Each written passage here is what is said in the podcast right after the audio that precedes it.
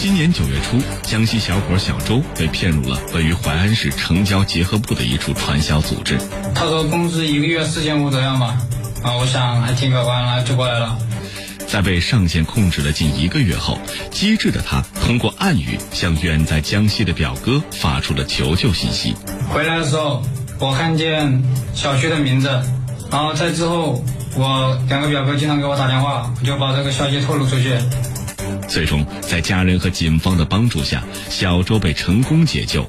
晚上六点半行动，到七点钟就把人解救出来了。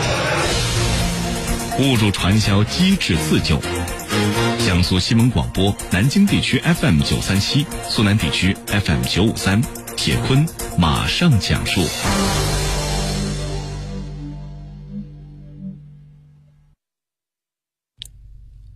今年二十三岁的小周，他是江西上饶人，此前一直在杭州从事酒店管理服务。今年九月初，他的一个高中同学突然联系到小周，说自己正在淮安从事物流管理工作，这里的工作轻松，并且工资待遇非常的丰厚，每个月可以拿到四千五左右，希望小周可以一同来工作发展。听同学这么一说，小周也动心了。他说这里有一份工作是做物流的，然后我想到这边来上班，因为呀互相有个照应嘛。他说在这里租了一个两室一厅的房子，还有一个朋友和他一起。他说工资一个月四千五左右嘛，啊，我想还挺可观了，就过来了。从杭州来到淮安以后，小周根据这名同学的指引，乘车一路向北。并且最终来到了位于淮安开发区境内的徐阳花园小区。不过，令小周感觉到意外的是，来到这里以后，这不但没有能够进入到物流公司工作，反而每天要在别人的监督下接受所谓的上课。我进入这个组织之后，他们就没收了我的手机，然后放在另一个房间。只要有电话的时候，或者是有信息的时候，他就会让你回复。那你向家里报一个假平安。回复的时候，旁边都有人看着的，多的时候四五个人，少的时候有两个人左右。手机被没收了，失去了人身自由。为了能够获得外界的帮助，小周也只能够表面顺从管理，而他暗地里悄悄向自己的表哥传递自己被困传销组织的信息。就是想让我和家里人保持联系，就是不表现出那种进了传销或者是那进了不好地方的现象。然后我在和家里人联系的时候，我找我表哥，我说你的淘宝店开的怎么样？然后他就发了一个你是不是进传销了？因为我知道他没有开过淘宝店。就这样，经过多次联系，小周这语无伦次的对话的表现，最终引起了表哥的注意。同时，经过这么多天的观察，小周也掌握了传销窝点的确切的位置。他让我出门，带我出门，第一次出门，身边跟了八个人，前后左右包围着我，然后就走到附近的一个小公园里面。在走出去的时候，我就观察附近的环境，发现那栋楼没有门牌号，没有几栋，但是我记住了那个门牌号是六零四。然后在那个回来的时候，我看见。那个小区的名字，然后在之后，我两个表哥经常给我打电话，我就把这个消息透露出去。在掌握了小周的确切的信息以后，家里人也就匆忙的从江西赶到了淮安。最终，在辖区徐阳派出所的帮助下，小周被警方成功的解救。小周的父亲晚上六点半行动。七点钟就把人解救出来了。我在这里呢，特别感谢呢这个鲁所长跟郭所长和全体公安干警，破案神速啊！当天晚上，警方在这一处传销窝点总共解救出十一名被困人员。经过了解，这些人分别来自江西萍乡、吉安和四川资阳等地。大多数那都是被同学或者亲友以来淮安工作的名义诱骗到淮安的。受害人，受害人小陈就是以在这边开酒店做厨师为理由，把他骗到淮安的。开酒店，嗯，然后以什么理由把你喊过来的呢？马上来这边学学做厨师，现在从事工作。做厨师是吧？而受害人小王则是以到这里一家 KTV 工作为由骗到淮安的。他说来这边找工作，什么工作的？KTV。按照受害人小刘的说法，在进入传销窝点以后，每个人都需要缴纳两千八百元的所谓的入会费，并且被迫发展下线。两千多你有没有交啊？交了，交了，啊，我当时也走不掉嘛，反正就相当于是跟入会费一样的。啊，就说交点就投资一点嘛，投资一点就现在做。他有没有化妆品给你？他说有，不不过你有没有看到？没有，到现在没有看到。没有。淮安市开发区公安局徐阳派出所办案警官王月，诱骗受害人交钱入会，交钱入会之后的话，再进一步劝导、呃说服这个受害人去发展其他的亲朋好友，呃拉更多的人来到本地进行呃新的加入这个传销组织，发展传销这个下线。在这儿，警方再次提醒：传销犯罪主要是利用杀熟的手段来骗人钱财的，千万不能够碍于情面，抱着先试试看的心理盲目的加入。如果发现涉嫌传销的组织或人员，或者发现自己被骗或者是误入传销，一定要保持理智，设法尽早脱离传销组织，并且及时向工商公安部门来举报。办案民警王月。误入传销组织的话，现在一定要冷静，要想尽一切办法，能够自主脱身。如果实在脱不了身呢，可以在这个通过这个打电话、发微信，嗯、等等方式向外界传递这样求救信号。就像警官所提醒的，深陷传销，除了警方的营救，同时也需要自救。这不，就在十一月二十七号的中午，在湖南长沙的一家医院和一家银行里，有两名男子匆匆忙忙跑过来求助。原来，这两名男子都是自己从传销窝点逃出来的。十一月二十七号中午的一点十分，一名中年男子神色慌张地跑进了长沙金石结石病医院。一开始，医院前台的工作人员邓女士还以为这个男子是过来挂号看病的。进门以后，这个男子的情绪非常激动，邓女士当时也被吓到了，因为男子看起来非常着急，穿的衣服又非常小，一看就知道这不是他自己的衣服。邓女士还以为这个男子受到了什么样的刺激呢？进了医院的大厅以后，男子一直在重复说自己刚刚从传销的地方跑出来，让医院的工作人员救救他。男子在和邓女士交流了几句之后，他突然跪下来说后面还有人在追他。邓女士起身朝门外望了过去，看到外面有几十个人正站在那儿。他就急冲冲的跑进来，然后就扶着我们那个前台下跪，让我求救，救救他，救救他，说有人在追杀他。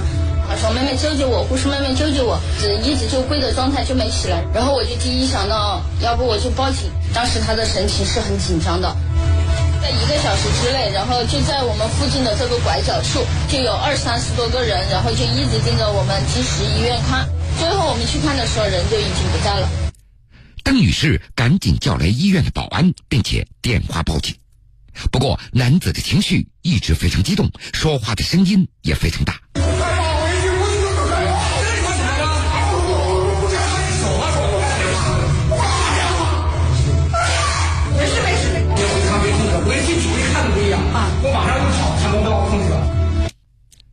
医院的工作人员将这名男子带到一旁的座位之后，一直在安抚他的情绪，告诉他不要担心，这里已经安全了。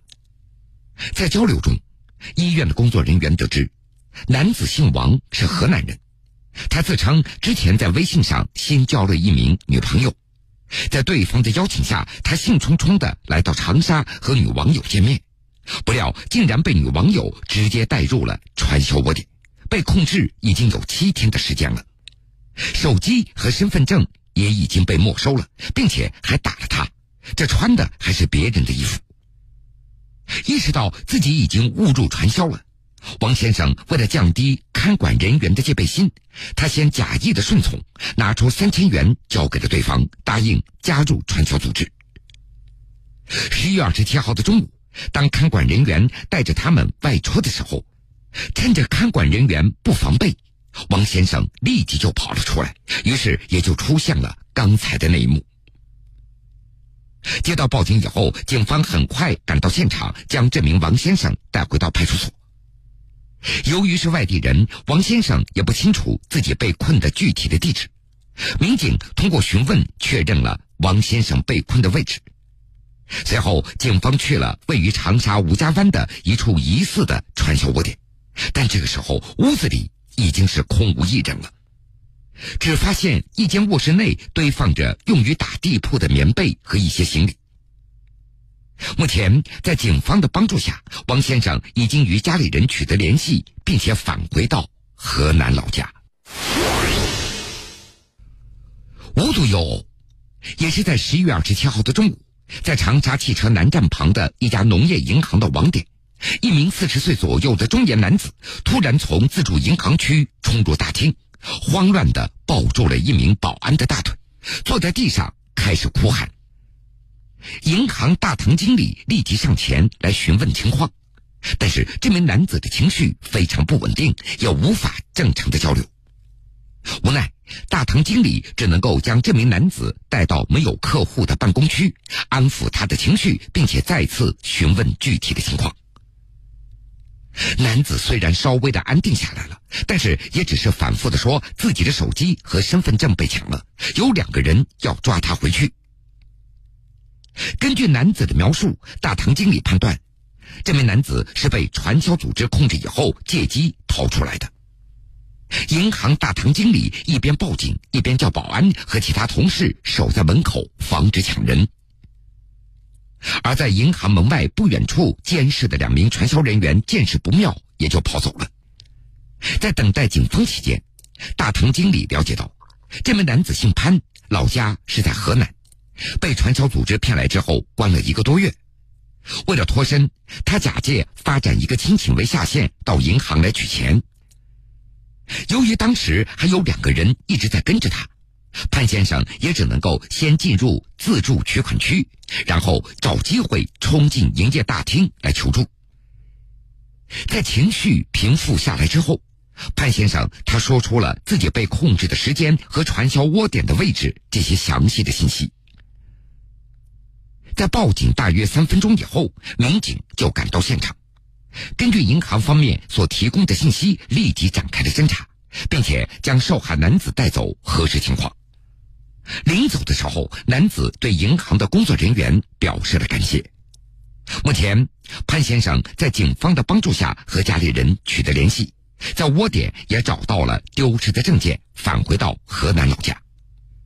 而位于吴家湾的那个传销窝点也已经人去楼空，警方也将进一步的。展开调查。听歌说法。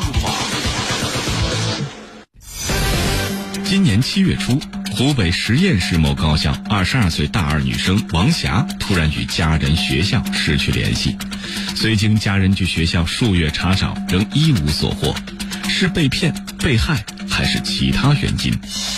今年十一月初，王霞的家人及校方向十堰警方报案，民警穷尽各种手段，历经二十多天的艰苦侦查和多方调查取证，辗转湖北、陕西、宁夏三省区，行一千一百多公里，最终揭开了女大学生失踪之谜。铁坤马上讲述。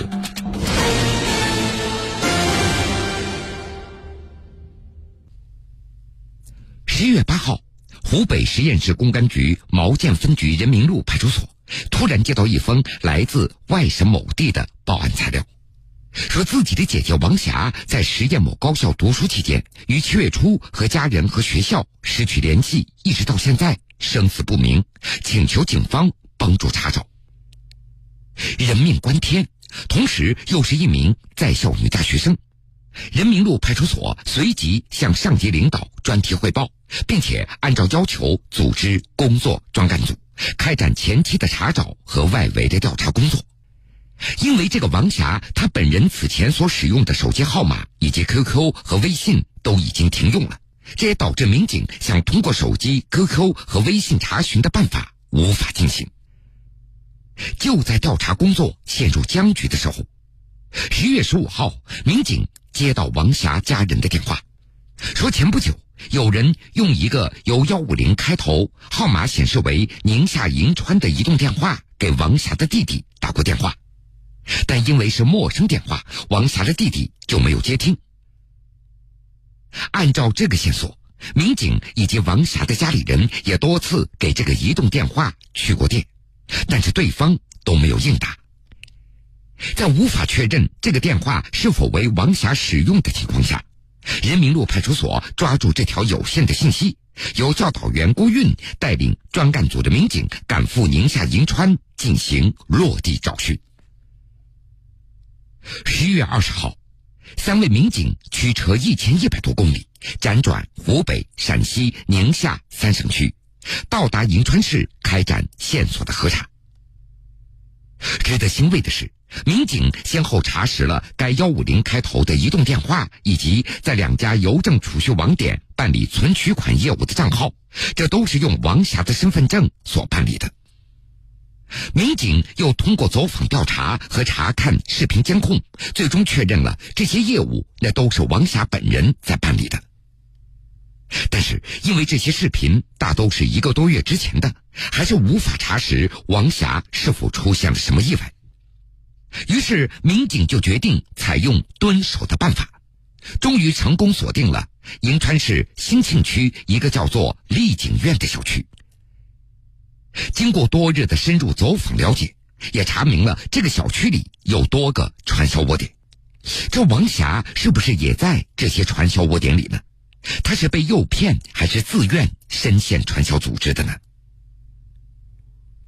十一月二十五号，经过民警将近一周的艰苦的走访调查和连续的蹲守，最终确定了王霞的准确的位置，就在这个小区十四号楼三单元六零二室。事不宜迟，当天晚上七点多。专案组的民警立即在楼梯间对这栋居民楼进行了周密的布控蹲守。大约半个小时以后，趁着六零二室有人看门之际，两名便衣民警从藏匿的楼梯间一下子冲进屋内，将屋子里十三名男女成功的控制住。其中一名身穿浅绿色棉衣的女子，正是专案组民警历经千辛万苦要寻找的失踪女大学生王霞。随后，专案组的民警又和及时赶来增援的当地派出所民警一起，将这十三名男女带往派出所进行审查。经过仔细的询问，王霞她讲出了事实的真相。原来，今年七月初暑假期间，没有回老家的王霞在网上认识了一名自称宁夏银川市的一名年轻男子。在多次聊天以后，这名男子邀请王霞到自己的蛋糕店来工作。天真的王霞也就信以为真了。他本来就想利用暑假打工挣点学费，于是他就购买了到银川的火车票。但是到了银川以后，王霞却无法联系到那名男子了。这眼看着自己身上的钱剩的不多了，王霞就在街上漫无目的的在走着。他想找一份工作，在路上，他偶然遇到了一名自称姓张的女子，对方声称可以帮着王霞找一份工作，并且还免费提供住宿。已经走投无路的王霞就跟着这名女子住进了丽景苑小区，在该小区十四号楼六零二室，王霞也就逐渐的失去了人身自由。屋子里原先已经入住的十多名传销人员对王霞进行了连续几个月的宣传洗脑。渐渐的，王霞对传销可以赚大钱这样的说法已经深信不疑了。随后，他又以自己生病需要大笔医药费为由，用自己在湖北十堰读大学时的手机号诱骗家里人给他汇款。先后骗得六万元之后，他就更换了一个宁夏幺五零开头的移动手机号，把实验室的手机号也做了停机处理，并且故意中断了和学校老师、同学以及家里人的一切联系。经过专干组民警的耐心批评教育，王霞对自己的糊涂行为懊恼不已，他连连向民警和赶来的家里人致歉，并且表示要早日走出阴影，好好学习，努力完成学业，来报答拯救他的人。